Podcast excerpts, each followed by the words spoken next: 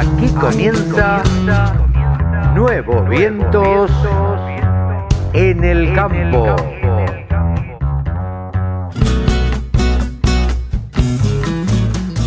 Hola, hola, hola, hola, ¿cómo les va mis amigos? Aquí estamos en una edición más de Nuevos Vientos. En el campo, Carlitos. Sí, señor, mi amigo Sebanini del otro lado. ¿Cómo estás, Cevita? Muy bien, Carlitos, muy bien acá. Una semana de mucho laburo este, y esperando ya el fin de semana de descanso, ¿no? De disfrutar de este fin de semana que tiene un feriadito y que permite. Siempre me gustan los feriados el lunes porque hace que, aunque uno después este, alargue, eh, viene una semana corta. Entonces, eh, eh, estar pesado. Totalmente, totalmente. Además, este fin de semana con el componente, bueno, en tu caso, probablemente con mucho recuerdo y mucho, mm, tal vez dolor, em, porque Por el Día del Padre, sí. por el Día del Padre, pero Pero vos sabés que, que mm, todo tiene un proceso y seguramente se sufra un poco. Pero yo el otro día pensaba, eh, eh, por ahí soy un optimista de la vida o qué corno, pero digo, en un momento dije, qué lástima, ¿no? Que mi papá se fue justo antes del Día del Padre. Y después dije, bueno, qué sé yo, mirá si por la, lo que puta fuera, que además el fin de semana largo, yo no lo pasaba con mi papá el último Día del Padre. claro, no, no, Me- el me- ataque me- de culpa hubiera Oh, sido olvidate. Terrible. Olvidate. ¿Eh?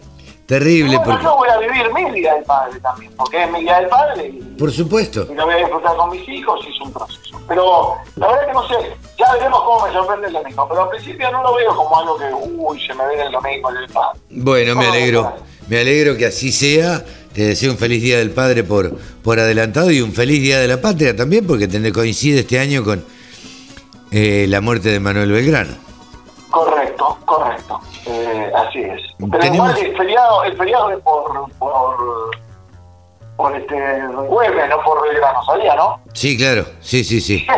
el feriado corre del 17 al, al 21, pero el 20 lo dejan fijo en el domingo. Claro.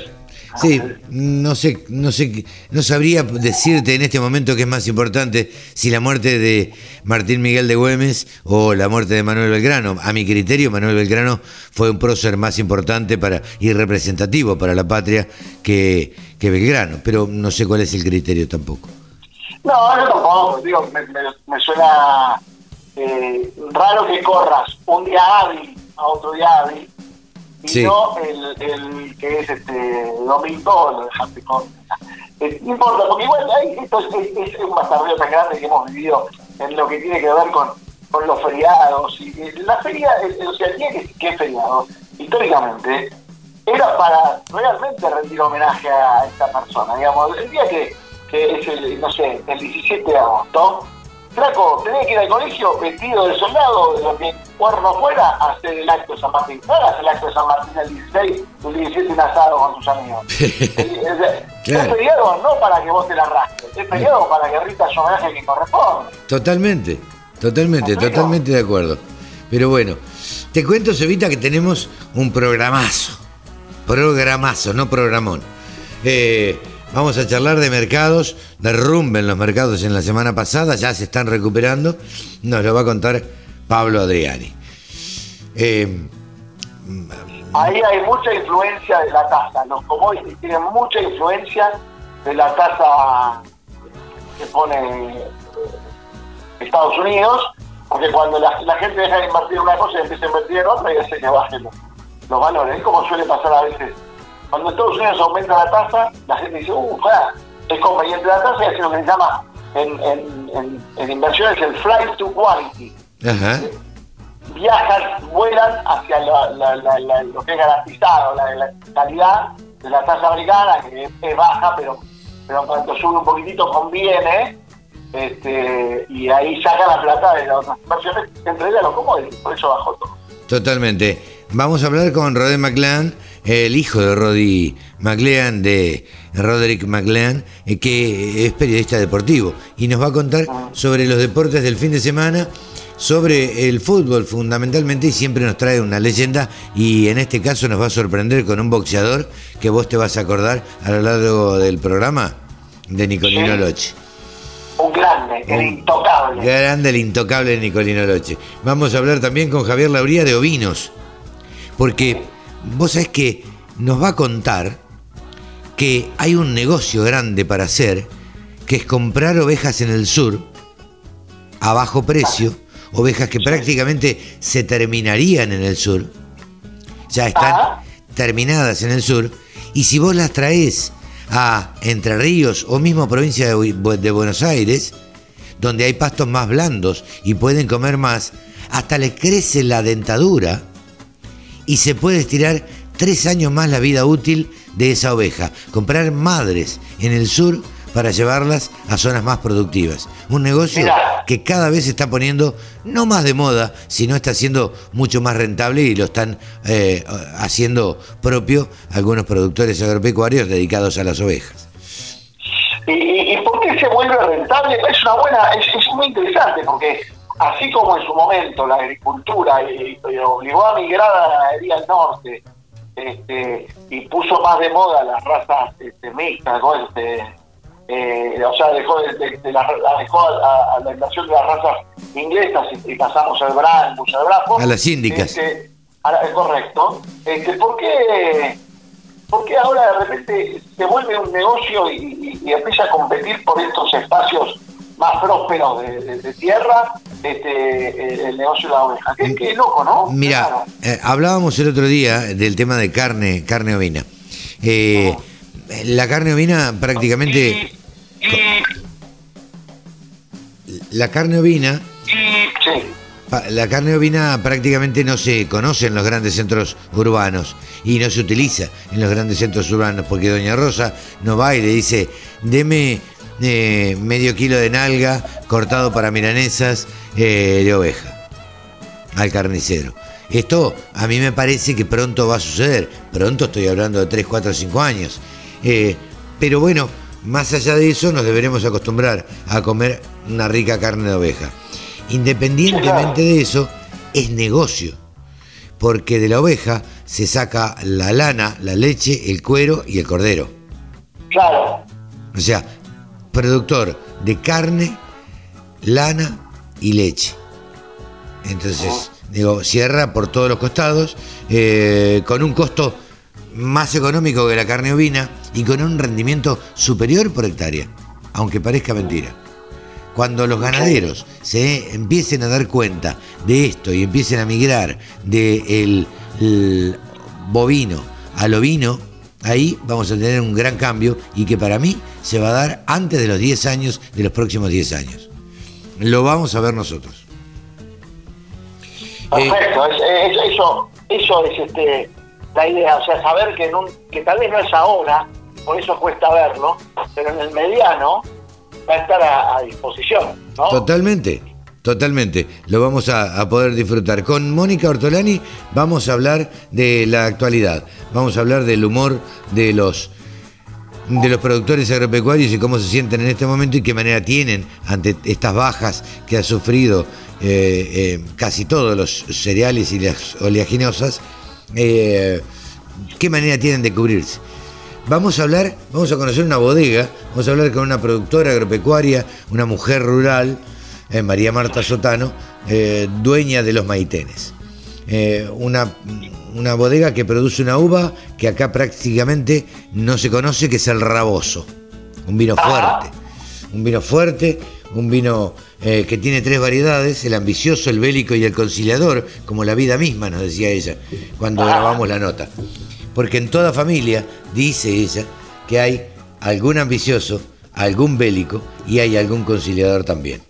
Entonces nos va a costar esta historia de, de, la bodega Los Maitenes. Vamos a hablar con Juana Muchastegui de Oltech. Él está especializado en rumiantes, asesor en producción de carne eh, y, especializado en rumiantes, nos va a contar qué es lo que hace Voltech por la ganadería eh, en la Argentina. Y también vamos a hablar, por último, con alguien que vos conocés, o alguien con quien compartiste un quincho para la revista Horizonte A, con Marcelo Cohen, eh, el gerente de marketing de Nutrien Solution. compartimos un quincho hace apenas unos días que va a salir mañana en la revista Horizonte A. Ah, mira. Sale mañana a la, a la mañana, así que bueno, todos los que estén suscriptos lo van a recibir. El que no, que entre a la página de horizonteadigital.com y ahí puede pedir la suscripción o, o, o que mande algún mensaje desde la página y se la ha suscrito. Lo que es interesante de este quincho, eh, Carlitos, te cuento, Sí. estaba de todo Marcelo, o bueno, otros invitados, y tuvimos la suerte de compartirlo también con Pablo Dieznow. ¿Quién es Pablo? Eh, eh, ¿Quién espero, a- haberlo eh, dicho. Dieznow, es Giesenow. Pablo es un abogado, es cordobés. Ajá. Eh, hace seis años, el 22 de enero del, del 15 o el 16, tuvo un Ajá. accidente, del 15, tuvo un accidente con el auto y casi pierde la vida. Le, le entró el Walray por adentro del auto y le cortó las dos piernas y, no, y perdió cuatro litros de sangre. Este, hoy el tipo eh, eh, está intentando hacer cumbre del Himalaya, del, del Aconcagua, por ejemplo. Ah, ¿no? Con sus dos piernas ortopédicas, él corre, juega al tenis, juega al fútbol, juega eh, un canto a la vida. Y la verdad que compartir el quincho, que tiene esto, que seguramente la nota hoy con Marcelo es una nota donde vamos a hablar mucho de Nutrien y de muchas cosas que, que la empresa está haciendo nuevas. Pero por ahí no sabemos quién es Marcelo. Esa parte está en el. Mira vos. Esa parte, eh, eh, tal vez no hablemos de Nutrien con Marcelo durante el quincho. En el quincho hablamos de sus hijos, de cómo está conformada su familia, de la memoria de su padre. de- y, y- y por eso el quincho tiene otro perfil, que es el lado B. Dentro Sí, esta revista de Horizonte, que es un especial de maíz de la hostia, que se viene con este, 130 páginas, donde escribí varias notas, te cuento. Mira vos. Varias notas. Mira vos. Y tuve la oportunidad de hacer mano a mano con Qué caro le va a salir a Juanca. Sí, sí, sí. Sí, esperemos, esperemos que no. No, no, no, no. Pero bueno, pero, pero la verdad que, que hice varias notas. Te decía, hice un mano a mano con Fede Mayer, de, de, especialista en Actex, que es el, creador de- del, del grupo Tech, ¿viste? Sí, sí, sí. La, la verdad que fue una linda nota y bueno, y, y obviamente el quincho y un par de notas más este, muy interesantes. Bien. Es una, linda revista se viene para, para el fin de semana largo, para los que les gusta el fin de semana. Pero totalmente. Y pronto estaremos ahí, ¿no? Seguramente. eh, Cevita, ¿te parece que arranquemos? Claro, amigo, desde luego. Vamos con todo. Arrancamos de esta manera.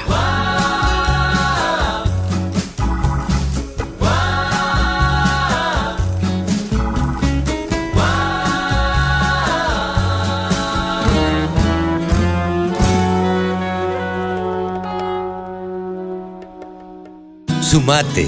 Entre todos hacemos la mejor radio, la radio del campo. Ahora estamos comunicados con Javier Lauría. Javier Lauría, saben ustedes que es el periodista de la raza ovina. Eh, uno de los periodistas que se ha interesado en este último tiempo, entre otras cosas, por las ovejas, por difundir eh, todo lo que tiene que ver con eh, la crianza y los beneficios que traen los ovinos. Ahora, hola Javi, ¿cómo te va? Carlitos, qué placer saludarte. ¿Cómo estás? Bien, bien, por suerte. Pero ya me había entusiasmado con, con lo que venía hablando y ya te iba a hacer la, la- la pregunta más grande. Pero fuera de micrófono hablábamos de, a ver, de cuáles serían las soluciones para el crecimiento definitivo de la raza ovina, para el, el- el despegue, para eh, que las cosas salgan mejor y para los productores ganen más plata, ¿no? Totalmente. Hay, hay un, un vericueto.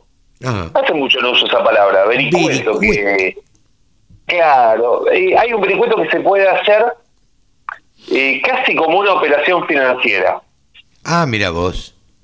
El tema es así. Las madres eh, merino o madres corriel en zona patagónica, después de 3-4 años, ya empiezan a tener poco diente o casi nada y tienen un problema que eh, ya no están en condiciones de pasar quizás algún invierno más. Porque las dos cuestiones son, primero, las grandes extensiones y segundo, las pasturas. La comida, Eh, claro. Exactamente, duras y quizás la escasez hace que esas pasturas al tratar de comer terminan comiendo tierra, o sea, cero nutrientes. Claro.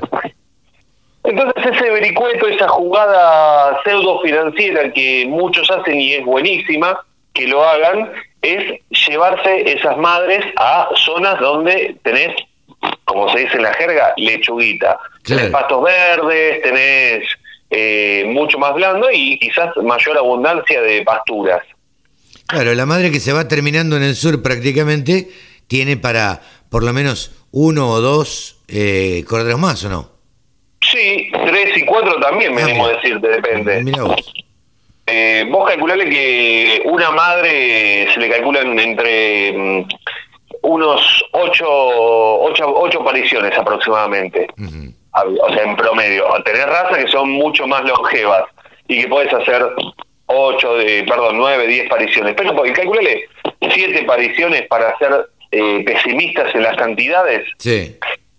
Esa madre, una madre merino, una madre corri principalmente, o ya si querés te puedes ir a una Duni merino, que es una variante merino que es con una carcasa con más carne, o puede ser MPM, que es el merino multipropósito, eh, multipropósito porque es lana y carne también. Eh, vos te la llevas de zonas patagónicas, zonas medio hostiles, a zonas tipo provincia de Buenos Aires, Entre Ríos, Santa Fe, Córdoba. Ajá y le estirás la vida a esos animales, por lo cual vas por esos 3, 4 corderos más. Claro. Ahora. Básicamente lo que haces es alimentarla bien. Exactamente. Entonces tenés, por un lado, el valor del cordero que vendés a los tres meses, de, o sea, al destetarlo a los tres meses, a los cuatro, cinco o seis meses, y con eso ya pagaste la madre. Claro. Y haces una reposición. En un par de años lograste la reposición completa de esas madres. Eh, y el otro detalle, esto y esta es la parte más interesante, es que muchas veces se habla de que eh, le vuelve a crecer el diente. ¿Cómo es eso?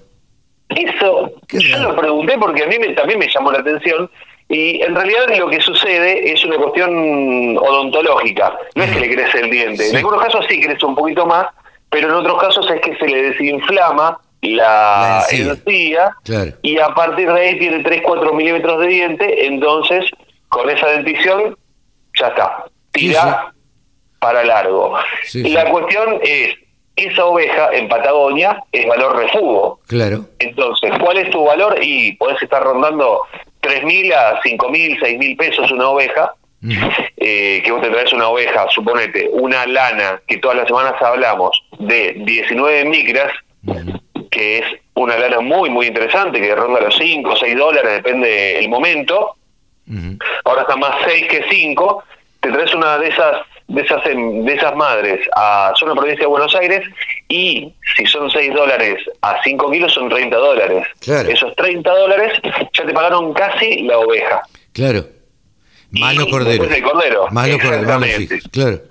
Exactamente. ¿Y por qué decimos que puede ser una solución. Porque gente como por ejemplo el otro día estaba charlando, que está en Darragueira, está poblando un campo, arrancó de cero, ya tiene 11.000 madres y va por 35.000, va para llegar a las 35.000. Claro, las está comprando barata para alimentarlas bien. Exacto, esas 11.000 en dos años hizo la reposición completa. Imagínate 35.000, en tres años logra una reposición completa y vende la carne, tiene la cantidad de corderos de 35.000, tenés 17.000 corderos, más toda la lana, o sea, se capone toda la lana que acumula, y vos la verdad que haces un negocio enorme. Claro. A muy bajo precio, una madre te puede costar eh, en zona provincia de Buenos Aires, una Hampshire, una Texel, eh, una pampinta que sea majada general, no digo de genética porque ya es otra cosa. Una majada general te puede rondar las 8, los 8, 9 mil pesos, versus una que, si bien podés tener un gasto de flete, pero vos traes una jaula doble o triple piso y ya licuaste, ya te trajiste 500, 700 madres y encima si te traes merino que tiene servicio casi todo el año, mejor todavía. Sí, sí, sí. Así que Así que ese es el negocio. Mirá qué, buena, qué buena, qué buena beta han encontrado. Eh, el argentino no gobierna el mundo porque no quiere, digo yo, ¿no? Totalmente. Siempre... Porque, está encerrado en Argentina. Pero claro, claro, claro, claro. Y está y acá está lleno de argentinos. Este, Exacto, sí. y bueno, la cuestión es, y esto para cerrar, ese número que dejas de restar en Patagonia que va a faena, Mm. lo sumás, o sea, lo restás de Patagonia, pero no desaparece. Claro. Lo sumás en zona provincia de Buenos Aires, Córdoba, Entre Ríos, eh, Santa Fe. Sí, sí, sí, totalmente. Y ahí, y ahí es donde empieza a cambiar la ecuación. Qué buen negocio. Qué buena, qué buena beta haberla encontrado. Digo, hacer sobrevivir un poco más las ovejas, eh, que en vez de siete corderos, como decís vos, rindan ocho, nueve o diez. Este, la verdad que bien vale la pena comprar oveja barata en el sur, traerla que se alimente bien y sacarle tres corderos más.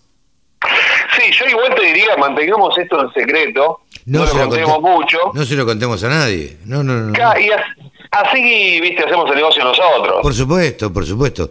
Este, pero bueno, por ahí somos un poquito colaborativos y compartimos el negocio con lo que digamos, lo que le vamos a pedir a los oyentes que se les ocurra hacer esto, que bueno, eh, nos compartan un poquito del negocio y nos digan, che, mirá, compré tantas ovejas, por lo menos nos cuenten la experiencia. Eh, un, un 1% de comisión yo me banco, ¿eh? No, ni hablar, yo también, yo también. Y el medio también soy capaz de agarrarlo.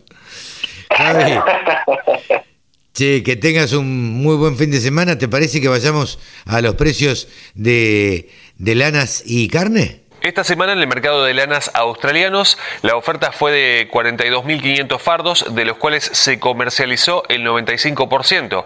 Recordemos que al cierre del periodo anterior se habían inscrito para estos días 45.300 fardos.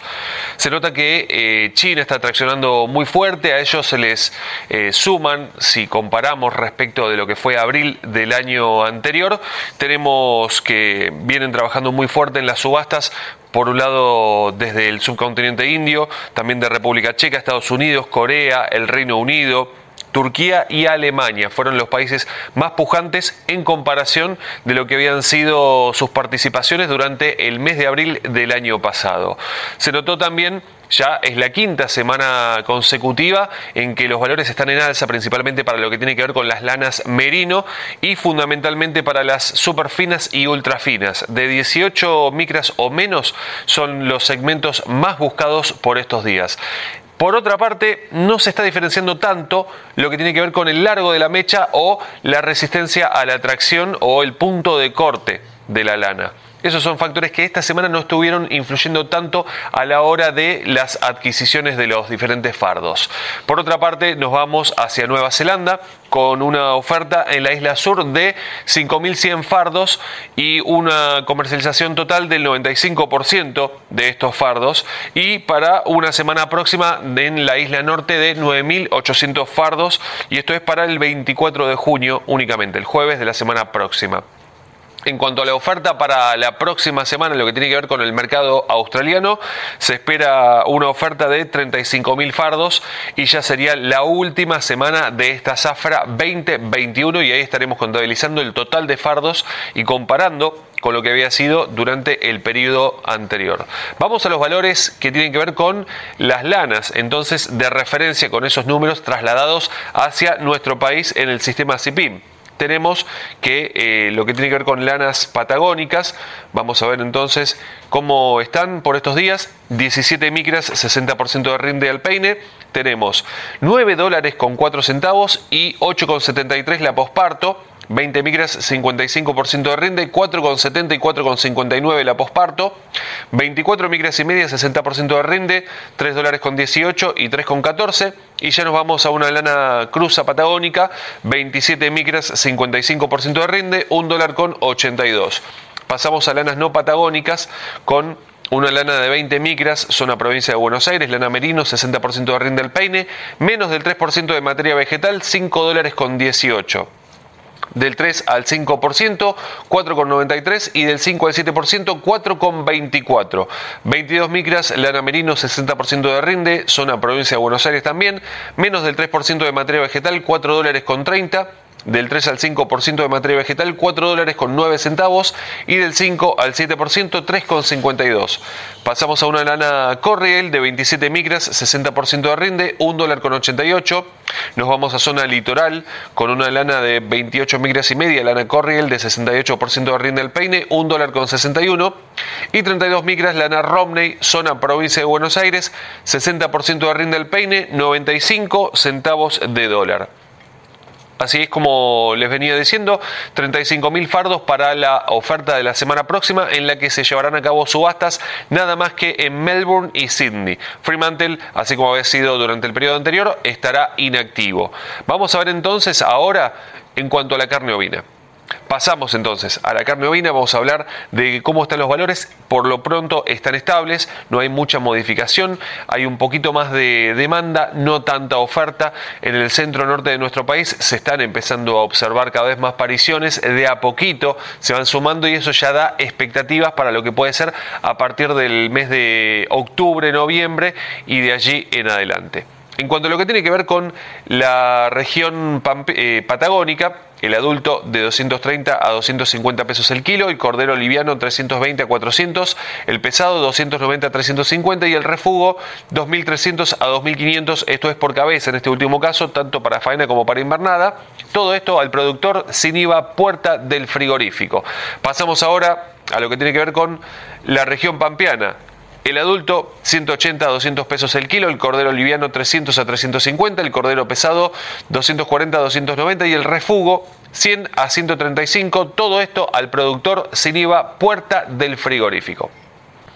Aprovecho para invitarlos a sumarse a nuestro espacio en Instagram, arroba del sector ovinos. Del mismo modo, en nuestro espacio en internet es ovinos.delsector.com Allí encuentran toda la información actualizada. Y por último, quiero recordarles, como esta semana el lunes es feriado, el micro de ovinos en Canal Rural se va a hacer el día jueves a las 8 y media de la mañana. Solamente para lo que es la semana próxima, es decir, el jueves 24, 8 y media de la mañana, los estaremos esperando.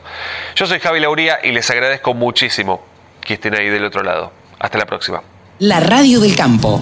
La mejor información del agro con la mejor música las 24 horas. Siempre nos gusta hablar de vinos aquí en la Radio del Campo. Mucho más nos gusta tomarlos, pero bueno, la verdad es que, o disfrutarlos. Eh, estamos ah, con alguien ahora que vamos a charlar, que es titular de Bodega Los Maitenes. Eh, estamos con María Marta Sotano, que es productora vitivinícola. Hola María Marta, ¿cómo te va? Buen día. Hola Carlos, buenos días, muchas gracias. No, gracias por atendernos a nosotros. Para nosotros siempre es un gusto hablar con mujeres rurales, con mujeres que están relacionadas con el agro y el vino, la vitivinicultura, no deja de ser eh, una producción agropecuaria también. Así que para nosotros es un gusto. Eh, María, contanos, María Marta, eh, ¿cómo, arranca un poquito? Queremos saber un poco la historia. ¿Cómo arranca la historia de la, de la bodega Los Maitenes? Bueno, Bodega Los Maitenes eh, es una bodega fundada en 1904. era Tiene un montón de años. ¿Perdón? Tiene un montón de años. Sí, tiene más de 100 años. De hecho, mi marca eh, tiene mucho que ver, el nombre de, la, de, los, de los, mis vinos tiene mucho que ver con el primer siglo eh, que cumplió la bodega en el año 2004. Ah, mira. Mira eh, qué interesante. ¿Cómo, ¿Cómo nace la bodega? ¿Quién la crea? Imagino que eh, obviamente vos no, así que ¿cómo, ¿cómo es la historia de la bodega? Esta bodega fue creada de la, de la mano de las hermanas Estocco, la primer parte, en 1904. Luego mi padre adquiere la bodega eh, principio del 2000, eh, la amplía, hace toda una remodelación de la bodega, eh, una parte antigua que es la, la que tenemos piletas de vinos a granel y una nueva parte que tenemos piletas para vinos de corte. Algo quiero si me permitís, quiero detenerme en algo acá porque es importante. Contanos todo porque queremos saber todos los secretos del vino. Ay, bueno, yo soy una apasionada del vino, así que me encanta lo que me preguntas. es a lo que me dedico además. Bueno, eh, somos una bodega muy chiquitita, hacemos eh, vinos eh, nada más que premium en, esta bodega. somos una bodega atípica en Mendoza, es una bodega que está en la zona de Perdriel, eh, que pertenece a la localidad de Luján de Cuyo. Ajá. Es una bodega que está toda recubierta en mármol. Ah, mira vos. eh, Sí, con una piedra amarilla. Mi padre era amante de las piedras. Eh, Ya me muero de ganas por conocerla. Sí, la verdad que es muy linda. Eh, la verdad que si, si se puede decir eh, la dirección del, de la web. eh, Sí, claro que se puede decir todo, María Marta. Ah, bueno, eh, bueno, www.losmaitenesbodega.com.ar www.losmaitenesbodega.com.ar eh, Te hago una pregunta. Vos dijiste, somos una bodega chiquita. ¿Qué es Sí. ser en Mendoza una bodega chiquita? ¿Qué producción eh, de vinos, qué cantidad de litros, de botellas, este, es lo que produce eh, una bodega chica, como decís vos? Bueno, mi bodega tiene 700 mil litros. Eh, Ah, una bueno. es muy chiquitita. No, no, pero digo, a mí 700 mil me suena un montón. Porque si me quisiera tomar 700 mil litros de vino, no sé qué tiempo me llevaría. Eh, entonces me parece un montón. Sí, es mucho para la cantidad, o sea, para la que cada, cada persona toma, pero en realidad es una bodega chiquitita Ah, mira. en producción porque nos dedicamos a hacer eh, vinos muy exclusivos de corte. Todos los vinos que salen de los maitenes tienen premio. Yo no solamente hago mis vinos en los maitenes, sino que está- están otras empresas eh, que hacen vinos en mi empresa, los maitenes, eh, como, bueno, varios renombrados de acá de, de- del, del ámbito del vino, entre ellos Finca Ambrosía, Ah, mira. que es uno de mis clientes, eh, digamos, potenciales de la bodega. Bien. Eh, María Marta, a ver, contanos esto. ¿Cuáles son la- la- la- las variedades de vinos que produce y con qué uvas produce los maitenes? Bueno, mi proyecto tiene una, una bodega, una mm, uva típica que es, eh, la trajo mi abuelo de la, del Piave, eh, mi abuelo era italiano, de la zona del Véneto, hay un río que se llama Piave, que ahí se produce, se cultiva el, el raboso, y es el vino eh, que a mí me destaca dentro de mi proyecto. Yo tengo línea baja, línea media y mi premium, que es el raboso.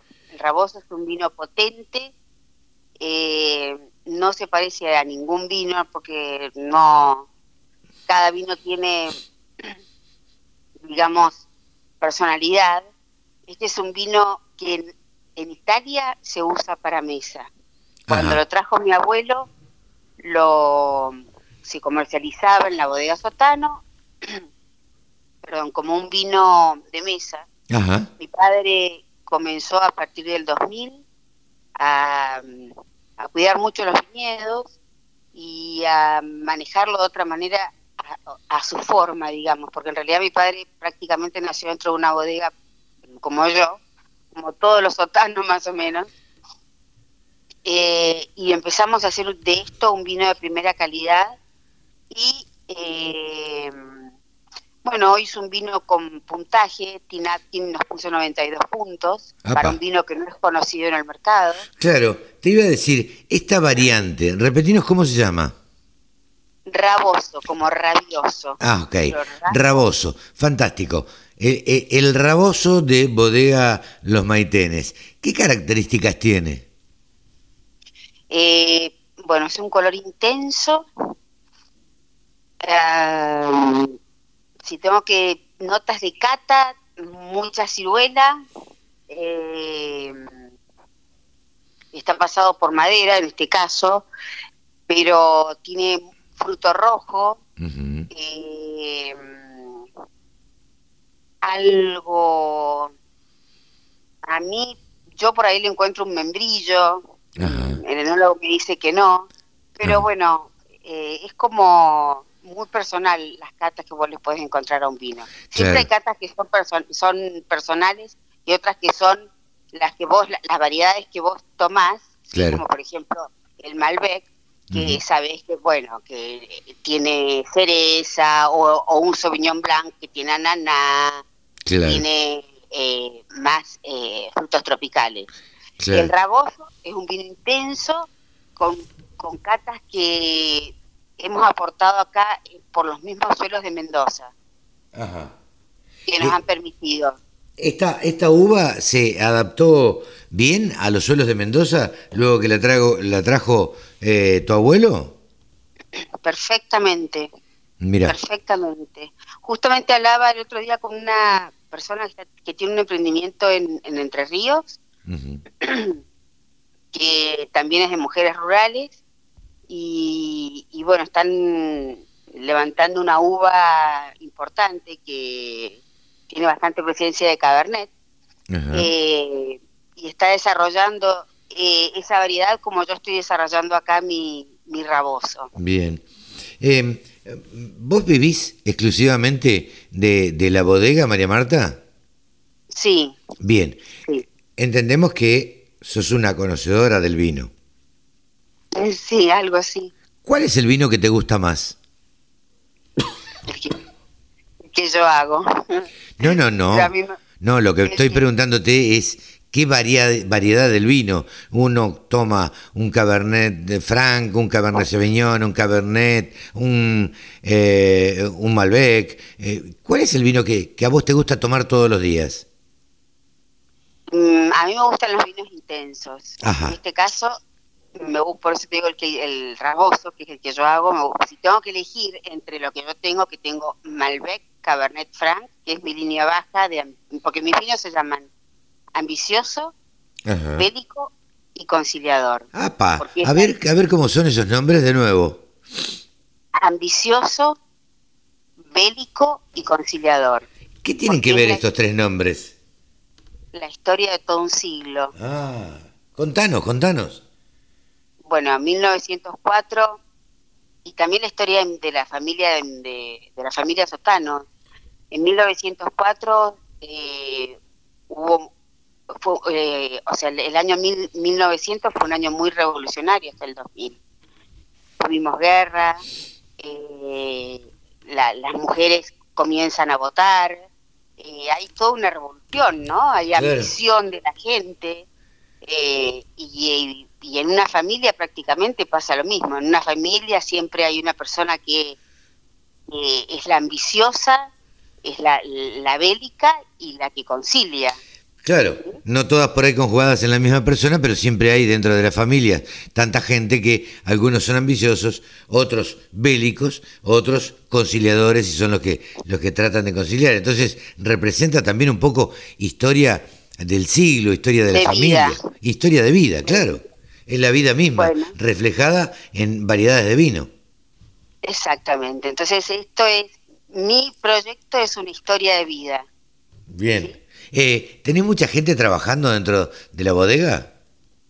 En la época de, de, eh, de viñedo, o sea, en la época de, de, de vino, de hacer vino, sí. Ok. ¿sí? De, de- cuando producimos vino, bastante gente. Pero normalmente son cuatro personas, cinco Ajá. dentro de la bodega. Bien. Después, bueno, viene la parte de la administración. Claro, sí, sí, sí. Eh, ¿Tenés enólogo? Sí, tengo enólogo. Ok. Matías, Matías, no te, no te entendí. Matías Macías. Ah, Matías Macías, el enólogo de la bodega Los Maitenes. Eh, María Marta, la verdad es que no, no es demasiado común encontrar en el ámbito rural alguien que se dedique a, a fabricar vinos y como lo contás vos con pasión. Eh, habiendo vivido, eh, charlábamos por privado, le cuento a la audiencia que viviste en, varios lugares del mundo y que finalmente decidiste por último eh, de quedarte a, hacer tus vinos y hacerte cargo de, de la bodega esta. Eh, ¿Te hace feliz esto? Sí, muy feliz me hace. Me siento, todos los días me levanto con muchas ganas. Eh, la verdad que la comunicación con la gente, el tema del vino es una comunicación muy profunda porque el, el vino abre los sentidos. Claro. Entonces cuando uno está en una cata y se sienta, es como que se relaja, se sirve un vino y se abre. Y empieza la comunicación real. Claro. Eso, eso está muy lindo lo que decís. Eh, abre los sentidos. Eh, esto es, es, interesantísimo para quienes nos gusta degustar un, un buen vino, eh, disfrutar de, un buen vino. Esto es importantísimo. la verdad que mm, nos encantó escucharte. esperemos que no sea la última vez que, que charlamos. esperamos visitar en algún momento Bodegas Los Maitenes cuando un poco se abra todo esto y podamos viajar y, y, demás y podamos ir y, probar un sorbito de estos vinos de, de esta uva rara o por lo menos que no se conoce tanto en la Argentina, el, el raboso. Yo soy la agradecida, Carlos. Eh, les quiero contar que aquí en Mendoza hace muchísimo frío, está nublado, lloviendo, hace heladera, estamos en época ya de, de, poda en la finca. Y por último les quiero agregar que mm, con muchísimo cariño eh, Mendoza los espera porque hay muchas bodegas y muchos lugares interesantes para conocer. Y les quiero decir que eh, todo siglo, toda familia es atravesado por un, por un conflicto, siempre una persona, eh, es atravesada por un conflicto. Siempre que haya un vino, habrá un conciliador. Bien, bien, qué lindo lo que decís. Por último, te pregunto, ¿en qué etapa estamos de, de, las vides? Están, vos decías, están en la época de poda, en la época donde, donde tienen que cuidarlas mucho del frío, ¿no? No, ellas se desnudan solitas. ah, mira. se quedan desnudas totalmente con su sarmiento, lo que hoy vemos, o sea, el sarmiento es la, digamos, es como el eje de la, del, tallo de lo que sostiene la uva, ¿no? Claro. Eh, y hoy está totalmente desnuda. Ah, bueno, por el mismo otoño, ¿no? Claro. Y es el comienzo de la poda. Bien. Y, y en invierno tienen que cuidarla bastante de las heladas. Eh, en este momento ella se cuida muy se cuida solita porque va tomando mucho del suelo. Ah, mira. Es muy es muy sabia la, la, la planta de la uva. ¿Tienen riego? ¿Ustedes no? Eh, nosotros en, mi finca sí tenemos riego por goteo. Ah, ok, ok. Bueno, la verdad que te agradezco mucho esta charla, María Marta. Eh, hemos aprendido de, de, de un vino que prácticamente no es conocido, esperamos probarlo este, dentro de poquito, esperamos que termine toda esta pandemia dentro de poquito y que podamos viajar y que podamos eh, estar allá y, disfrutar de este vino eh, acompañado mm, de, bueno, de, una buena charla, de, una buena degustación y poder eh, bueno, conocer un poco más. Hemos aprendido hoy de lo que se trata este, este raboso y hemos conocido hemos aprendido un poco y hemos conocido un poquito, poquito los secretos de la bodega Los Maitenes. www.losmaitenesbodega.com.ar, ¿lo dije bien? Perfecto. Muchas gracias, María Marta.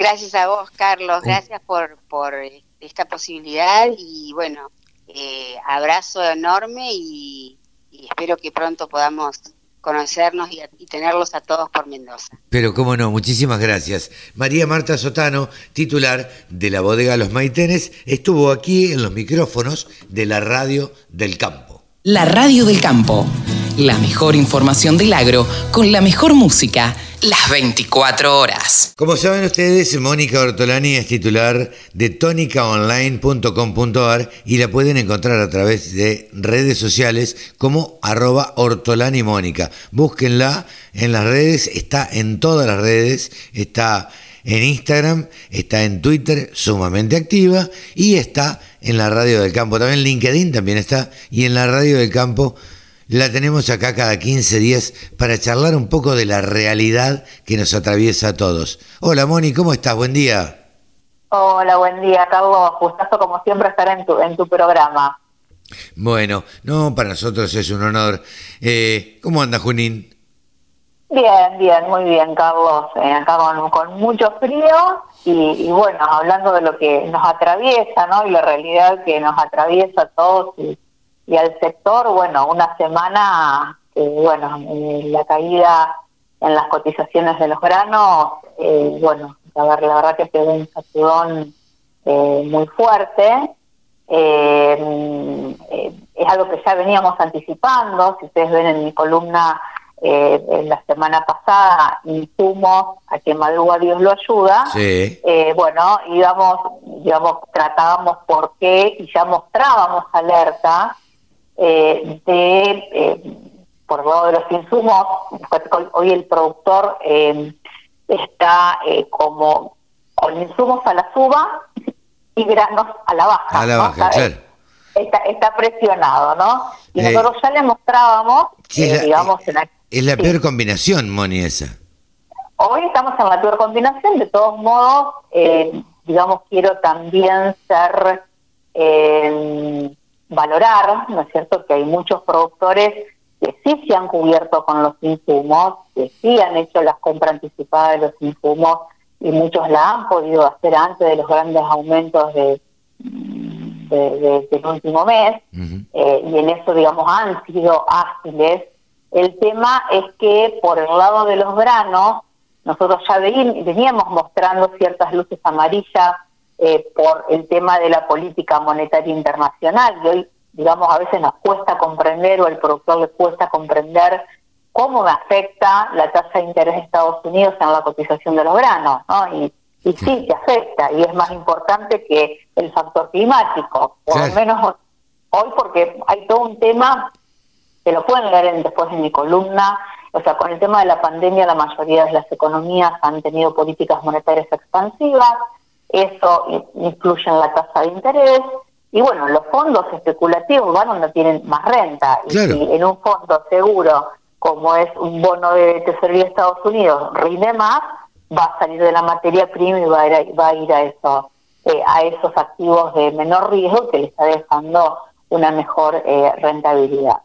Entonces, eh, digamos, o sea, hubo bajas muy fuertes, hay que, digamos, capitalizar el, digamos, la, el, ¿qué, nos deja de aprendizaje, no es cierto? Porque tanto en el mercado local, porque yo, más allá de que miremos Chicago, nosotros tenemos que mirar eh, mercado local, y eh, tanto trigo como maíz y soja, el trigo bajó 10 dólares, el maíz bajó 20 dólares, la soja 33 dólares bajó en una semana en el disponible. Eh, y en el futuro, en los futuros también marcan, marcaron mar, eh, digamos bajas importantes, trigo 18 dólares, maíz 21 dólares, la soja eh, la semana pasada estaba a 303 dólares en el futuro y hoy si miras la presenta 289, ¿no? O sea, bajó casi 30 dólares y si miramos que estuvieron en máximo de 325, ya se pasó el tren por una eh, digamos, por, por unas, eh, eh, por 36 dólares. De todos modos, como decimos hoy la columna de hoy, insumos y granos nada es para siempre. Así como las subas no fueron para siempre, las caídas tampoco serán para siempre. No, totalmente. Y, totalmente. todavía está tiempo, estamos a tiempo de, falta mucho para la cosecha nueva, digamos, por decirlo de alguna manera. Entonces el tema es que, lo conversamos en otra de las columnas, Carlos, eh, donde generalmente se toman las decisiones con la foto de la última campaña, hay que mirar la película hacia adelante. Entonces, ¿qué pasó? La foto de la última campaña que te mostró, que se había cerrado un forward, y había cerrado, se vendió la soja a 240 dólares, y después en realidad terminó siendo de más de 300 dólares, te quedaste con ese sabor amargo, y hoy cuando compraste insumos, dijiste, no, compro todo con cheque, no cierro ningún precio, y en realidad los precios estaban altos. Claro. Entonces, eh, de todos modos, eh, siempre la invitación, y sabes que lo conversamos en estas columnas, podés estar asegurando precios sin comprometer físico, o bien siempre trabajar con porcentajes, ¿no? O sea, seguir una estrategia, de decir, bueno, a ver, tal porcentaje lo hago con forward, tal porcentaje lo hago con cheques, o sea, todo es muy particular, ¿no es cierto?, de cada mm, productor, de lo mismo campo propio que, campo alquilado. Eh, pero bueno, es capitalizar la experiencia eh, y, yo digo, lo que ha sucedido con los precios de los granos y también con lo de los insumos, eh, nos invita a, a, potenciar, a valorizar eh, la importancia de la agilidad en la toma de decisiones. Muchas veces nos quedamos como pensando, ¿no? Y nos quedamos paralizados. Eh, y, y, es tanto el miedo de equivocarnos. Eh, y yo siempre digo que el productor tiene un tema cultural, no solo todos en realidad, ¿no? Eh, que, preferimos equivocarnos eh, por omisión y no por acción. Claro. Entonces, si, si fijo el precio y me equivoqué, me queda ese punto de dolor y digo nunca más. Ahora, si olvidan o, se barre debajo de la alfombra, cuando no hice nada, no tomé la soja 325 o a 300 dólares, se me pasó el tren y lo bajo debajo de, lo bajo lo barro debajo de la alfombra. Totalmente. Tomo las palabras de, de, Pablo Adriani que siempre dice acá en la radio del campo, eh, señor productor, eh, los árboles no crecen hasta el cielo. Eh, entonces, con eso está queriendo decir, si el precio te conviene, si estás ganando más de 100 dólares que la campaña pasada y no quieras ganar 200 porque difícilmente eh, esto se vaya a dar. Digo, todo tiene un límite también y hay que saber retirarse a tiempo. Sí, por eso es todo un, ejercicio. Yo sé que hay un gran punto de dolor si veniste a cerraste un precio y después aumentó, pero también hay que ser consciente del punto de dolor que implica eh, no haber hecho nada y que se pasaron las cotizaciones. De todos modos, eh, tampoco hay que, mm, como lo dice la columna, como y parafraseando a Fabi Cantillo, nada es para siempre. Estas caídas tampoco son para siempre. Eh, hay fenómenos climáticos eh, que, van a impactar, porque también hay cuestiones climáticas que en los fundamentos del mercado nos pueden dar más opciones para julio-agosto. Eh, pero sí esta invitación de mirar más los números internos e ir tomando decisiones fáciles sobre lo que sí tengo libertad de decisión. Claro. Porque digo, son tantas las variables. Hay muchísimas, hay, mucha, hay muchas variables que el productor no puede dominar. El clima no lo puede dominar, eh, lo que pasa en Chicago no lo puede dominar, eh, hay un montón de cosas y el valor de los insumos probablemente no lo pueda dominar. Eh, pero se puede cubrir de alguna manera, algunas cosas puede hacer.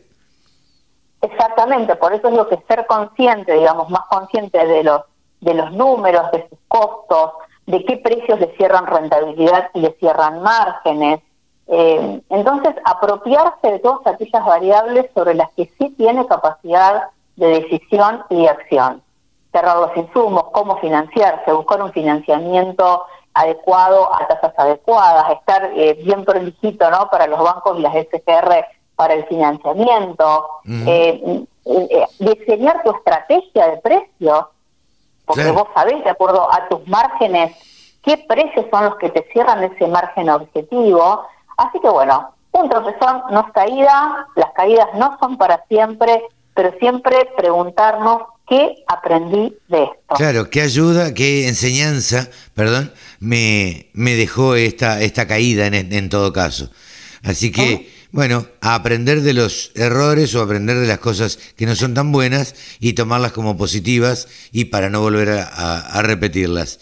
Moni. Exactamente. Gracias eh, como siempre. El, martes, el martes voy a brindar un taller intensivo de compra de insumos. Ah, mira. Eh, donde vamos a ver insumos, eh, vamos a ver la parte de insumos, parte de mercado y vamos a hacer, digamos, networking, o sea, vamos a nutrirnos de la experiencia de todos, un formato distinto, así que bueno, el martes 22 de junio de... Ah, el próximo martes. Próximo martes. A ver, para, para, para, para. Ya, calentito. Para, para, para, para. Repetímelo todo desde el principio. Primero, ¿cómo se va a llamar? Taller intensivo de compra de insumos. Taller intensivo de compra de insumos. Eh, ¿En qué eh, va a ser el martes 22 a qué hora? De 8 a 10 de la mañana. Bien. Eh, solamente va a haber solamente 20 cupos porque quiero hacerlo más personalizado, ah, donde todos nos podamos nutrir de todo. Bien. Y, vamos a hacer, vamos a las dos patas, la compra de insumos, pero también mercados de granos para poder obtener la mejor relación insumo-producto. Claro. Y nutrimos de las experiencias, de las estrategias que sigan los participantes. eh, para generar conocimiento colectivo, inteligencia colectiva. Perfecto. mejor el conocimiento cuando se comparte se expande. Pero sin duda, claro que sí, claro que sí. Anotarse rápido, buscar en las redes sociales de Mónica Ortolani o Ortolani Mónica eh, la forma de participar eh, en este, ¿qué sería? ¿Seminario? Sí, es un, es un, es un taller, un taller intensivo. Un taller intensivo. nos, vamos, nos vamos a embarrar, digamos, ¿no? nos vamos a engrasar y vamos a meter mano en cómo conviene comprar los insumos y, qué estrategias seguir. Y aprovecho también para desearles un muy feliz Día del Padre eh, para todos y, un, muy feliz Día de la Bandera, es que palpita tan fuerte en, nuestro pecho. Así que doble celebración el domingo para todos. Festejamos, festejamos todos el domingo. Moni, muchas gracias, te mando un beso grande y como siempre, a tu disposición los micrófonos de la Radio del Campo. Gracias a vos, Carlos. Muy feliz Día del Padre. Mónica Ortolani, desde Junín contadora, coach y titular de tonicaonline.com.ar. Con un solo clic, descarga la aplicación La Radio del Campo. Después, solo tenés que ponerte a escuchar tu radio. Jornada a campo virtual del Instituto de Promoción de la Carne Vacuna Argentina en Esquel. Jueves 24 de junio. Online y gratuita. Ciclo completo pastoril en los valles patagónicos. Establecimiento Los Ñires. Chubut. Bosque andino con ganadería integrada. Manejo del agua. Diferenciación de carnes vacunas. Cría, recría y engorde. Reserva tu lugar. Conexión gratuita. Cupos limitados. Informes e inscripción en www.ipcba.com.ar o al WhatsApp 54 911 44 15 8189. Nuestro periodista deportivo, saben ustedes, que se llama Rode McLean. Es nuestro columnista deportivo, hijo de un amigazo. Y aquí lo tenemos en la radio del campo. Hola Rode, ¿cómo te va? Hola Carlos, yo todo muy bien, por suerte espero que vos también y bueno, siempre acá para hablar de deporte, que es lo que más me gusta. Esperamos que que sí, andamos muy bien por suerte. Y nada, ¿qué nos depara esta semana? ¿Qué nos dejó esta semana en lo deportivo en la República Argentina? Eh, bueno, para los argentinos tuvimos eh, el inicio de la Copa América, partido ante Chile, empatamos 1 a 1, que, bueno, tuvimos un gran gol de Messi, golazo de tiro libre, y eh, que bueno, justo Argentina en los pocos minutos que jugó mal, nos pasó factura porque ahí llegó el gol de Chile a través de un penal que, que bueno, lo convirtió de rebote Vargas, pero ahora ya enfocados en, el siguiente partido, vamos a tener este lunes a las 9 de la noche Argentina contra Paraguay eh, por la tercera fecha.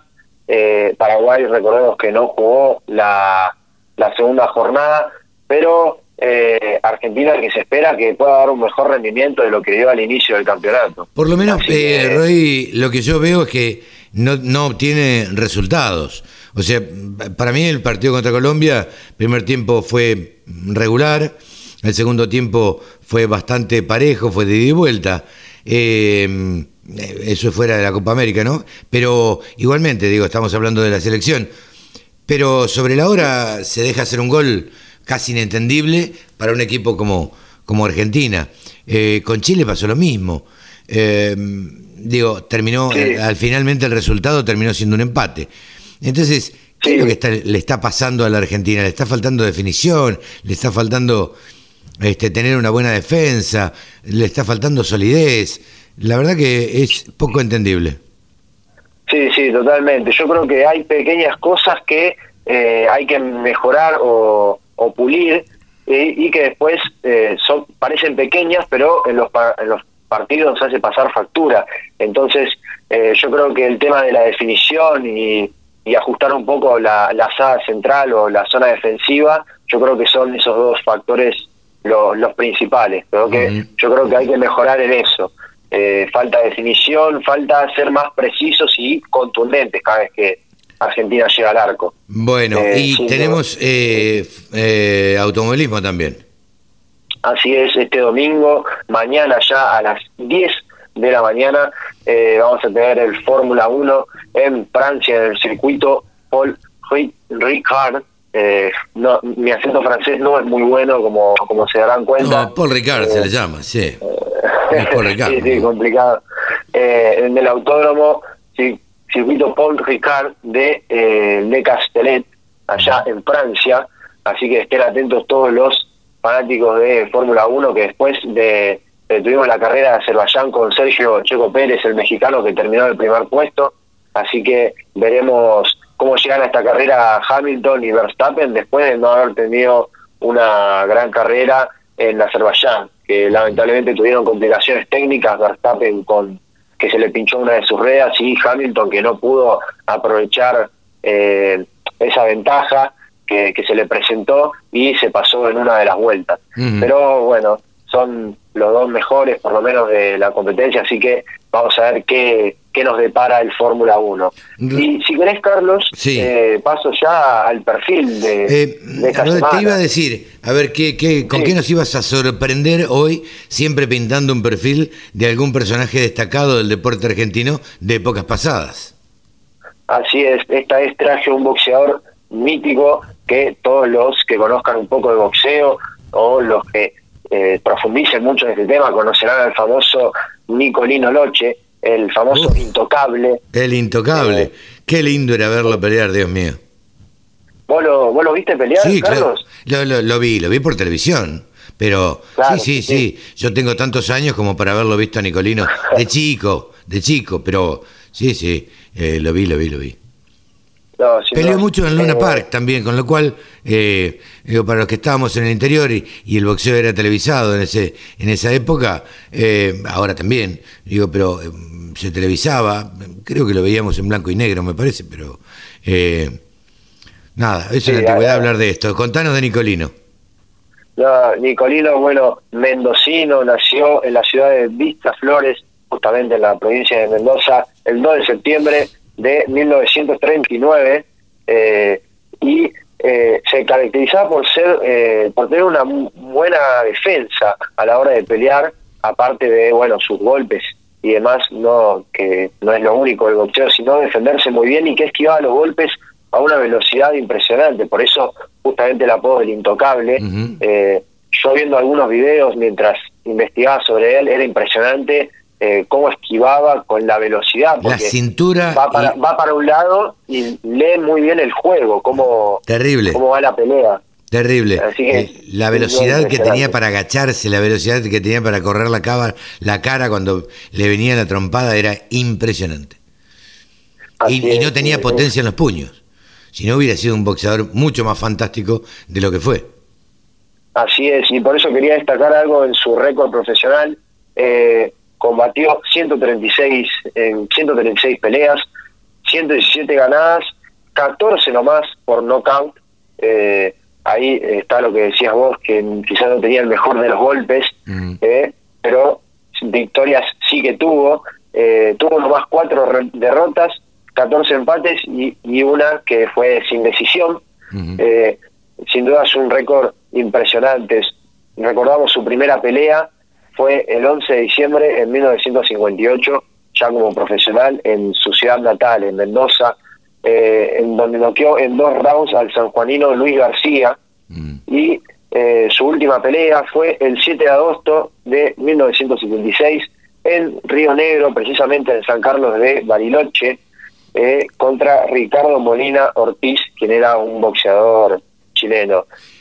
también para destacar en el año 2003 eh, fue incluido en el Salón Internacional de la Fama del Boxeo, así que eh, cabe eh, para destacar lo importante que fue a nivel internacional y nacional también. Increíblemente, vos sabés que era impresionante, raro en un deportista, era fumador, fumaba un montón.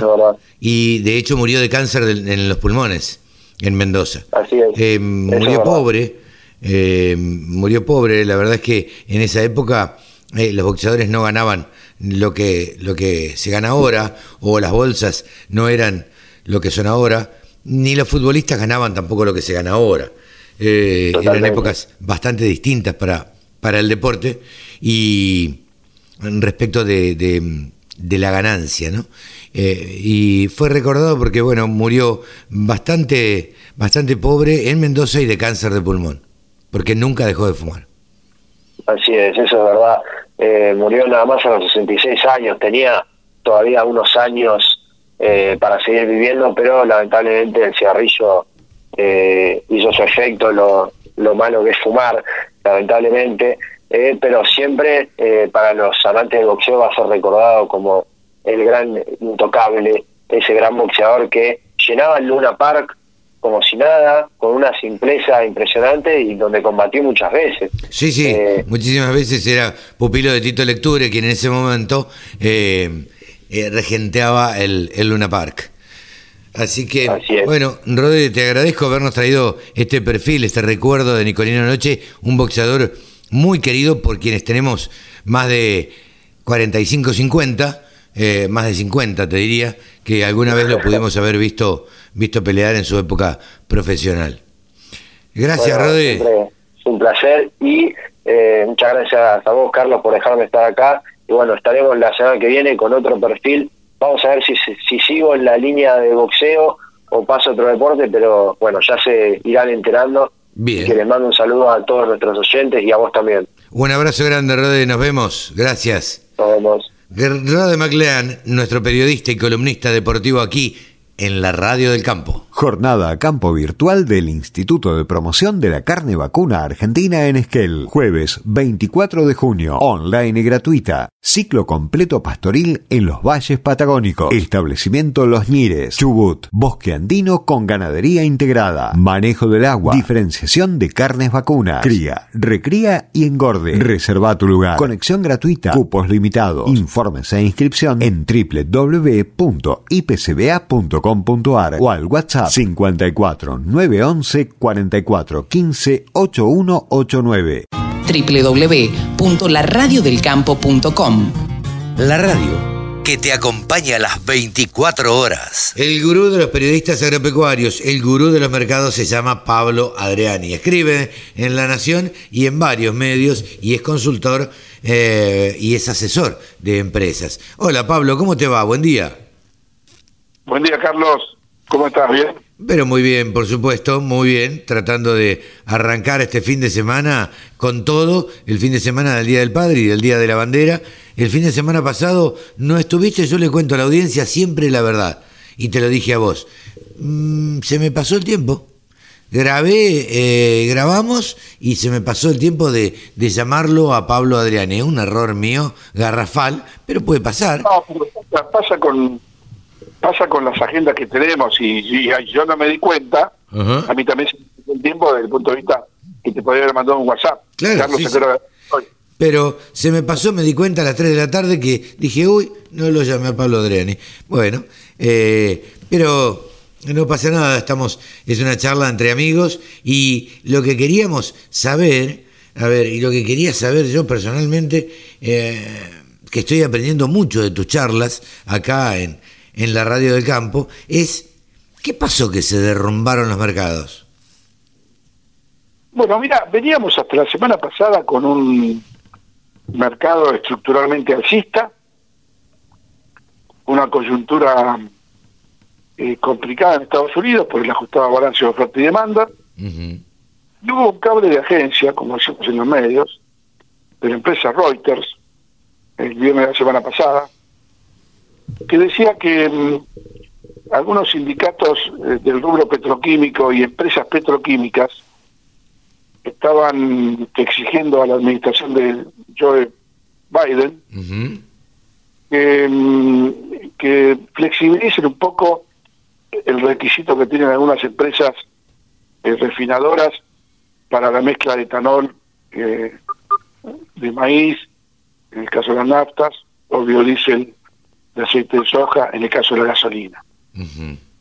Y más el siguiente, ellos tienen un sistema que em, algunas empresas pueden exceder el cupo de, corte, de blending, em, y se exceden ese, ese, ese cupo, el excedente se lo pueden aplicar a empresas que no pudieron cortar más por cuestiones logísticas, operativos, capacidad de procesamiento o de mezclas. Entonces se crea como una especie de mercado de, de, de, de, bonos, o créditos, en donde el que produjo más que la cuota se la vende al que produjo menos. Claro. Entonces, esta es la noticia de que de que la, el gremio de los petroquímicos, sindicatos y empresas le están pidiendo al presidente de Estados Unidos que flexibilice todo lo que tiene que ver con la mezcla de biocombustibles, eh, fue suficiente para encender la mecha. Mira vos. Esto encendió la mecha. El mercado se derrumbó, se derrumbó hasta el jueves de esta semana. Claro. El jueves de esta semana el mercado cayó en una caída histórica y hubo un día, el jueves, que la soja, esto para un título de un, de un libro, y hubo un día que la soja bajó 45 dólares. claro, claro. Récord histórico para un día. Sí, sí, sí. El mercado se recupera el viernes, pero mientras tanto se generó una corriente bajista, se generó una psicosis bajista y una, y una corrida, de forma tal que no solamente bajó el trigo, el maíz y la soja, bajó el algodón, el poroto, la mandioca, Claro. Todo, todo, todo, planta vegetal que se cosecha, bajó todo, con lo cual me dio la sensación de que el mercado estaba esperando una noticia bajista para, para entre vos y yo, pasarle la factura a los fondos. Eso te iba a decir. Acá cuánto, cuánto influyó lo que hicieron los fondos hace dos, tres semanas. Eh, que Claro. eh, eh, ¿Cuánto influyó? A ver, yo lo veo de afuera y, y vos sabés que yo no entiendo nada de mercado si te pregunto a vos. eh, pero me parece que los fondos jugaron una mala pasada para la bolsa eh, y se la- ahora se la están haciendo sentir. Digo, ah, vos sos capaz de hacerme una jugada así. Bueno, mirá cómo te la hago yo también. ¿Vos oíste hablar de los tiburones de Wall Street? Sí, claro, uno escucha Bueno, siempre. los tiburones de Wall Street son los fondos. Claro, ¿Por qué los tiburones? Porque el tiburón, cuando huele sangre, ¿sí? Sí, se sí. viene en manada, se viene en manada para, para, ¿me entendés? Para atacar a su presa. Y, y los fondos, hace un año, olieron sangre y la presa era eh, el pronóstico de sequía en Sudamérica y, y la posibilidad que la soja eh, tenga un escenario alcista, cosa que sucedió. claro. Entonces, eh, y sucedió hasta hace una semana, 10 días. Hasta antes de esta corrida, los fondos salían de su posición comprada, eh, que en baja, el mercado le hacía escupir parte de su ganancia, y, y después el mercado recuperaba. Claro. En esta oportunidad, yo esto lo grabé en un, en un, en un micro de TV, eh, Carlos, que lo, que lo estoy mandando ahora, Sí, que sí. sea, que sea posterior, pero lo, lo publiqué hace una hora, donde yo estoy diciendo que a mis, a mis clientes y productores y, y toda la gente que me escucha, que mm, no es el momento de entrar en pánico ni ponerse nerviosos. Cuando a los productores le dije, esta es una baja que por el tipo de baja, eh, en cuanto los fondos terminen de desarmar su posición, es otro el mercado y es otra la película. Claro. No tengo la sensación de que estamos mucho más cerca del piso. Dicho y hecho, el viernes, ayer, Sí. la soja, la soja subió el 50% de lo que había perdido el día anterior, el jueves. No es un tema menor. No, claro. Recupera la mitad. cual- Recupera la mitad de lo que bajó.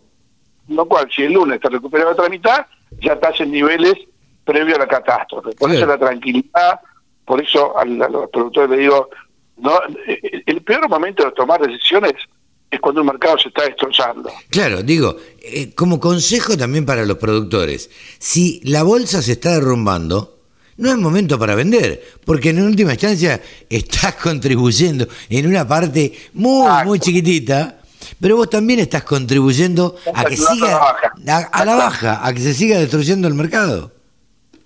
Por eso, todos aprendizajes. Los productores tienen que entender que los mercados son biología Claro, y mercados tienen eh, cierta dosis de análisis eh, que te dan un porcentaje cierto importante para los que estamos analizando mercados hace 30 años. sí, claro. Pero en esta oportunidad, en esta oportunidad, y yo lo ponía en mi Zoom con clientes semana a semana, y yo era alcista para todos los productos, y en la última placa ponía, pero atención que puede aparecer un cisne negro. Claro. Un cine negro para los que nos, nos están escuchando, es cualquier hecho, noticia o factor que irrumpe en el mercado, cambiando totalmente la tendencia que venía teniendo, este, que venía teniendo este mercado. Claro, y además inesperado. Exacto, es inesperado. Y el cine, inesperado, te agarra por sorpresa. Claro. Y el cine fue este comunicado de Reuters de que las empresas petroquímicas y los sindicatos petroquímicos le, pedían a Biden que cambie la forma de de, de, cortar los biocombustibles, de mezclarlos. Claro. Entonces, ese fue el cine negro. Cosa que repercutió también acá en la Argentina en las empresas productoras de, de bioetanol y demás. Sí, acá en Argentina tenemos un, un, partido aparte que es la ley máximo, que es una ley retrógrada, sí. que es una ley que, que va contra el sistema de las grandes empresas y medianas de biocombustibles en Argentina. O sea, te digo la verdad, Carlos, yo siempre pensé que los políticos, diputados y quienes nos gobiernan, cuando, cuando deciden hacer un cambio y proponen una ley, yo siempre pensé que las leyes que, que proponían los políticos iban a ser superadoras. bueno, es que es lo que uno espera, Pablo. ¿Cómo? Es lo que uno espera, que las leyes sean para mejor. Sea, mejor que lo que tenemos. Claro. Y esta ley no. Esta ley es peor. O sea, yo no entiendo que tienen la concepción, y voy a decir nombre y apellido, los kirchneristas. No, realmente no lo entiendo. Porque hacer una ley que empeora la condición, genera más desocupación, genera menos y genera menos importaciones de, de, biodiesel o lo que fuera, no te entiendo. O sea, acá no hay un, no hay un, un comité de mala praxis política. Quieren hacer de todo una ideología, de todo algo ideológico, entonces me parece. Y tampoco, digo, tampoco está reñido con la ideología esto, pero bueno, me parece que se les ocurre que todo sea ideológico y lo ideologizan y pagamos la consecuencia todos. Yo te diría que una frase que se me está ocurriendo ahora, y la pongo entre comillas, la ideología termina donde empieza a desmejorarse la situación previa por esa ideología. Claro, totalmente. Eh, eh, esto es una cuestión lógica, lógica. Entonces yo quiero que los que nos están escuchando, productores rurales, urbanos, eh, gente que vive en las ciudades, que entienda que con el actual pensamiento del gobierno, lo hemos visto con que casi hicieron las exportaciones de maíz en febrero, lo hemos visto con el cierre de las exportaciones de carne. Sí. Están provocando un daño, un daño que es mucho mayor que, que, la ideología. Entonces, eh, es muy fácil meter la pata la plata de otros, que tampoco meten la plata, la pata. Es una estrategia del gobierno, de para ellos es, es tienen que tienen que generar más poder y para ellos el poder es debilitar al sector privado, a los empresarios, a los inversores, pero es muy fácil jugar eh, jugar a, la batalla naval con bala de fogueo, ¿viste? Pero claro, claro. Eh, a veces no, no se entiende eh, a, dónde quieren llegar, porque es como decimos siempre, a veces pareciera que se pegan un tiro en los pies, digo, porque en definitiva se están perjudicando ellos, se está perjudicando el gobierno de ellos. Pero bueno. Yo quiero que este programa, que este programa deje, deje mensajes y creo que tenés una audiencia muy nutrida y que nos, yo lo yo lo que quiero que, que, esto llegue a dos o tres o cuatro personas que eh, apoyan al gobierno por apoyarlo. Y, y, y, con, con decirles que el sector agropecuario agroalimentario de Argentina es el corazón de la economía argentina. Sí claro. Es que tenemos que estar orgullosos de ser agropecuarios, agroexportadores de alimentos. Y quiero provocar ese mini cambio en los funcionarios, en la, gente que está en el poder o cercana al poder, que nos está escuchando, que el camino no es la destrucción de lo que está bien hecho. el camino es generar la riqueza a partir de lo que tenemos, que es, una, que es algo, pero escúchame, es algo, no cualquier país del mundo tiene lo que tiene Argentina. No, totalmente, totalmente. Vos sabés sabés el río, el río Negro, ese río que viene de las montañas?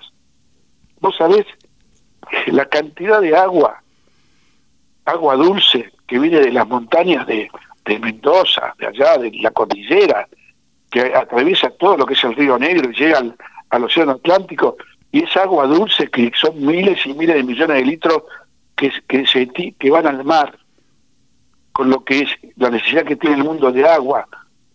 Hay para hacer, vos sabés que el acueducto de California tiene 4.000 kilómetros. Claro. Totalmente. El estado de Oregon y de Washington State, allá en noroeste de Estados Unidos, un acueducto de 4.000 kilómetros que está hecho con cemento, que mide 20 metros de ancho y tiene una altura de 7, 8 metros para irrigar todo el valle de California. Claro. Y darle... Entonces, ¿qué? ¿De qué nos quejamos nosotros? Claro, que tenemos esas cosas naturalmente. Tal vez... Tal vez sea porque las hemos tenido y nos han sido dadas y no nos haya costado nada, no le haya costado nada al Estado, no le haya costado nada a nadie, tal vez sea por eso que no las valoremos, tal vez. Pero bueno, eh, será tema de análisis eh, filosófico para otro momento, Pablo. Nos has ayudado a entender el porqué de la baja de los mercados de esta semana, que esperemos que terminen recuperándose la semana próxima. Pablito, feliz Día del Padre el domingo, mañana y, y buen fin de semana. No, para vos y un saludo a toda la audiencia que nos sigue sábado a sábado. Gran abrazo, Pablo, saludos. Pablo Adriani ha sido el gurú de los mercados y asesor, ha pasado por los micrófonos de la radio del campo. Sumate. Entre todos hacemos la mejor radio, la radio del campo. Bien, y ahora estamos en comunicación con Juana Muchastegui, quien es técnico en rumeantes, me dijo así eh, antes de hacer la nota, es asesor en producción de carne en animales, de carne y leche, trabajando para la firma Oltech. Hola Juan, buenos días, gracias por atendernos. Buenos días Carlos, ¿cómo anda usted? Muy bien, muy bien. Gracias por, por responder a nuestro llamado. Y la verdad es que teníamos la deuda con, con la gente de Oltech de charlar sobre todos estos temas que se refieren en general a la producción de carne y leche en, en nuestro país. En principio, lo que querría preguntarle, eh, como, como asesor, eh, a ver, sabido es que en los últimos años ha evolucionado la producción eh, de carne en, en toda América Latina. Esto, en, principio, lo quisiera corroborar, Juan, ¿es así? sí, Carlos, hemos tenido en los últimos años una transformación a nivel, a nivel global de lo que es el consumo de proteínas de origen animal.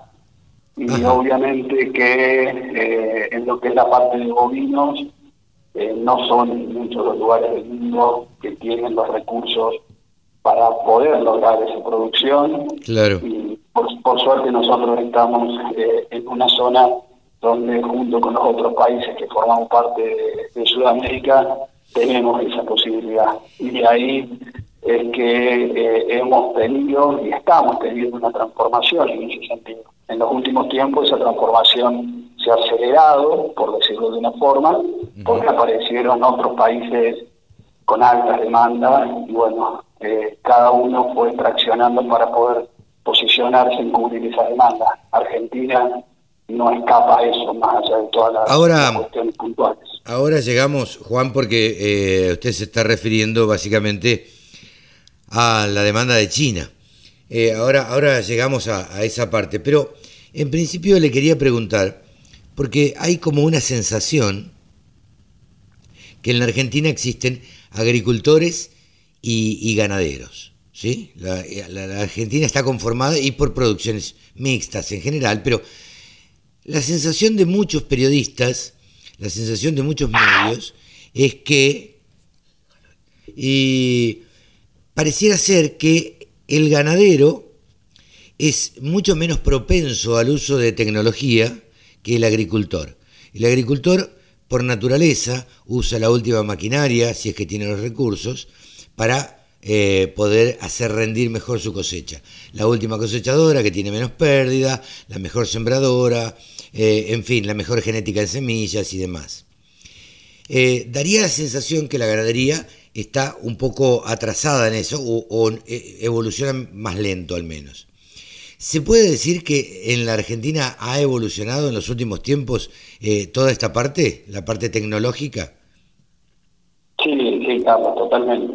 Totalmente la, ganadería, hoy trabajamos con ganadería de precisión.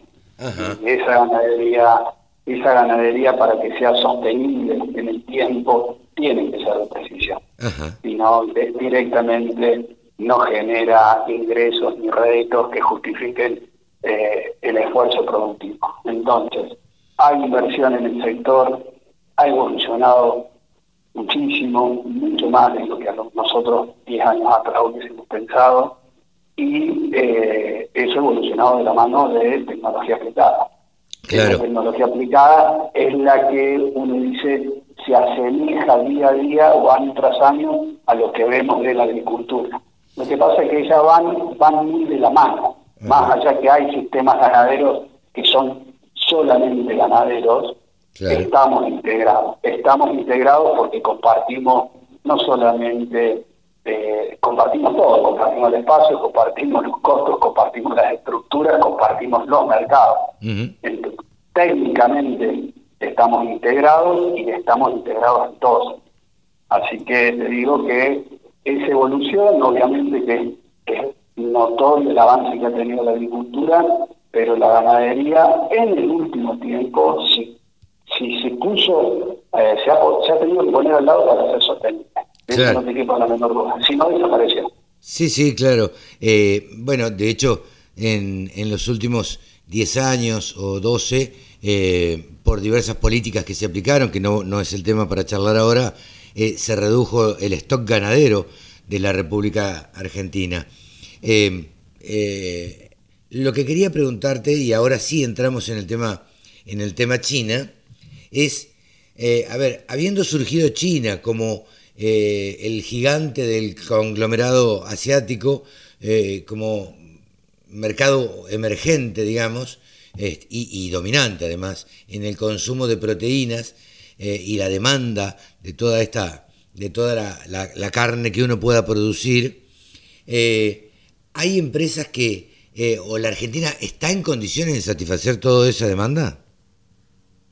La, Argentina tiene, tiene todas las condiciones dadas por el tipo de rodeo que tiene para dirigir hacia qué mercado va a tratar de abastecerlo siempre en la Argentina predominó el abastecimiento de un mercado interno fuerte y un mercado externo premium, que es lo que iba a Europa. Ya sea mercado común europeo, ya sea Potagito, en los terceros países.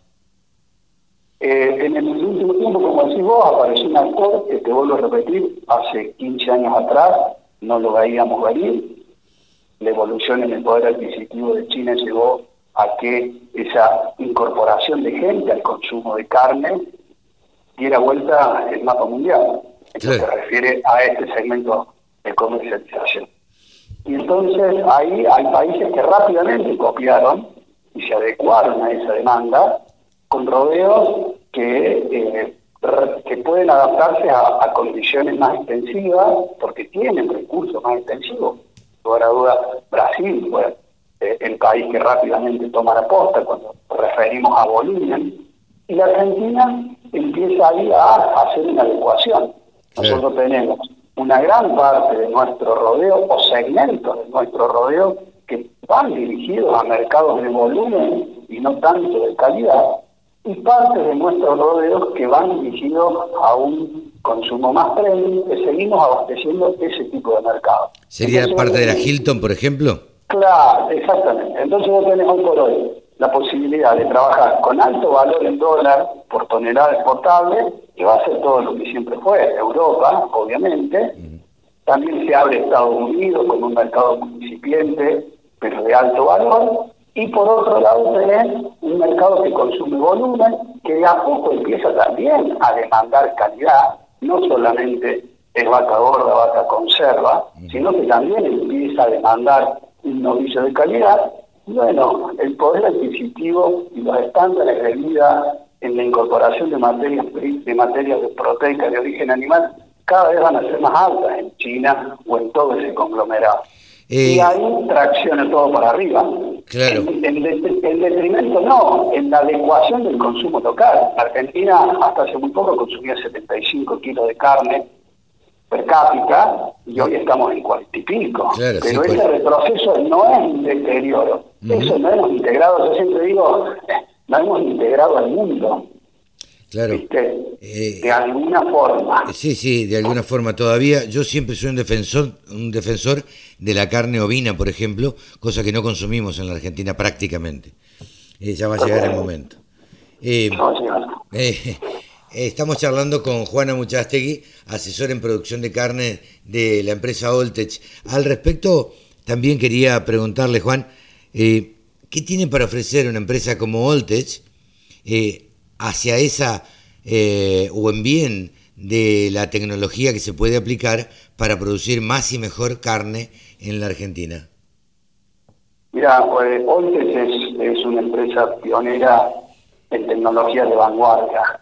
Eh, desde, desde hace muchos años, eh, diría la base de esta empresa es eh, en optimizar los recursos naturales y de ahí en más generar un producto eh, que llegue al consumidor final en una, de, de una característica totalmente inocua y de alto valor nutricional, en consonancia con un respeto primario por el medio ambiente. O sea, de ahí es que todas las plataformas de Oltech que tienen productos que optimizan los sistemas productivos están dirigidas en ese sentido, en lograr un producto de altísima calidad, acompañar al sistema productivo para eso y generar un sistema muy sustentable, muy sostenible y con un respeto primario por el medio que nos alimenta. Claro. Entonces, partiendo de esa base, obviamente que eh, eh, tenés que tomar la premisa de que son productos que han evolucionado, porque esto es una visión que se tuvo hace muchos años atrás, y que entonces concomitantemente con la demanda del mundo, con la globalización de los estándares de calidad, no son muchas las firmas que tienen esa línea de producto. Bueno, hay una política, hay una política para que en todos los países donde la firma está presente, que no son pocos, que son muchísimos, las tecnologías lleguen, lo que yo siempre digo, a las granjas, a farm.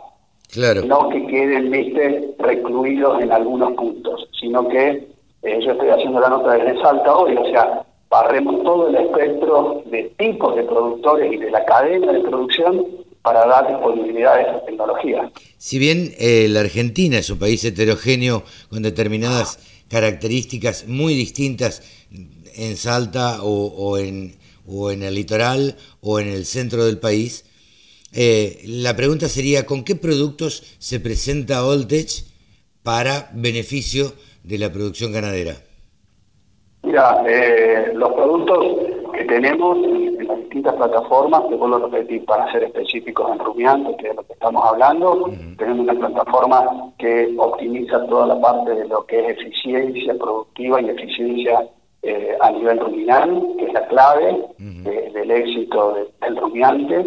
Trabajamos bastante a nivel ruminal, trabajamos mucho en lo que es eh, salud digestiva, haciendo foco en la parte de, lo que es salud intestinal, cosa que es, es prioritario, todo pasa por, viste que, que todas las evoluciones y los trabajos del humano, todos hacen referencia a la gran microbiota a nivel intestinal, bueno, eh, Olde tiene una línea de productos muy específicos y de altísimo trabajo a ese segmento. Después tenemos toda la parte de minerales orgánicos, ¿ok? Y toda la parte de plataforma de secuestrantes de psicotoxinas. Y lo último que estamos trabajando es la parte enzimática, para seguir optimizando la utilización de materias primas, que es el gran foco a lo que estamos apuntando, a la optimización de los recursos que disponemos en esos distintos ecosistemas que vos, productivos que vos mencionaste. Juan, Así que esa adecuación es la que estamos trabajando. Juan, eh, quería preguntarte, los productos estos a los que vos te referís, eh, ¿se presentan de qué manera? ¿Son todos eh, bloques o, o de qué manera se presentan? No, no, no, no, no, no. Son, productos, son productos que tienen generalmente la, la presentación de los productos son en sacos, en bolsas de 25 kilos. Después tenemos una línea muy especial de algunos productos, como tú dijiste, que son tipo de bloques autoconsumo, pero eso es como un especial dentro del segmento que, estamos desarrollando. Los productos tradicionalmente se presentan en bolsa y buscamos la forma, con, nosotros abastecemos a las distintas empresas que llegan a los clientes, ¿no?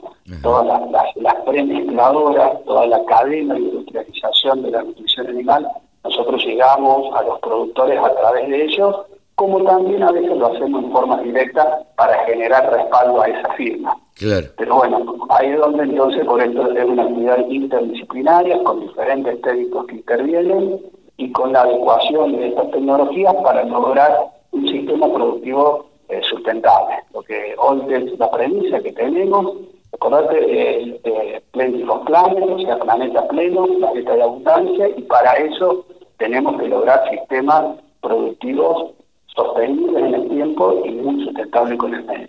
Juan, Por eso es, ahí donde, donde trabajamos todo el tiempo. Juan, te agradezco muchísimo esta charla con la Radio del Campo. Te agradezco desde ya y te volveremos a consultar en otra oportunidad para que nos clarifiques un poco más este tema que mucho, demasiado no se conoce acá en, en la Argentina. Perfecto, Carlos. A, a tu disposición y bueno, mandar un saludo a todos y muy agradecido por el contacto. Gracias, buenos días. Ha sido Juan Amuchastegui, asesor en producción de carne de rumiantes de la empresa Oltech. La radio del campo. Única emisora con programación 100% agropecuaria.